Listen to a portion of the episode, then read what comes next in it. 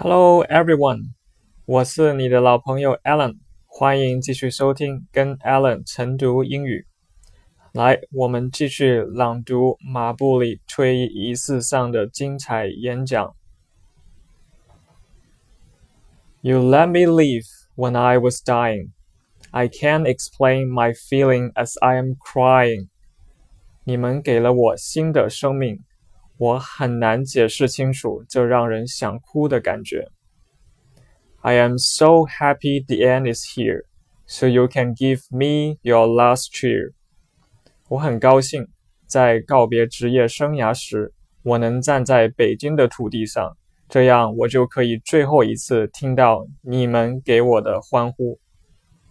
Ending my basketball career here in China completes me.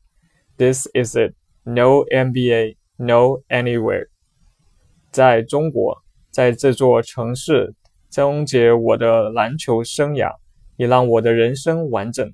再没有第二个地方能够如此，哪怕是 NBA。This is the way it's supposed to end. Here with you and only you。这就是这旅程应有的结局，和你们在一起，只和你们在一起。I don't want to talk too much because I can be here for a lifetime in expressing my deepest love for you. 我不想再说更多，因为如果时间真的足够，我可以用一辈子的时间告诉你们听我有多爱你们。OK，我们把所有的句子连起来读一遍。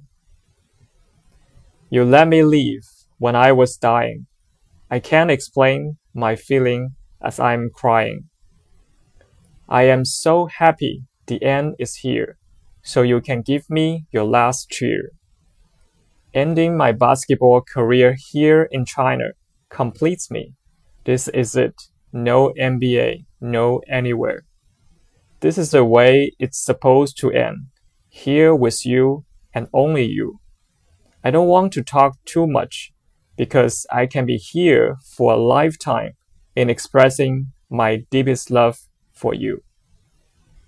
Okay, let's try again. You let me leave when I was dying. I can't explain my feeling as I am crying.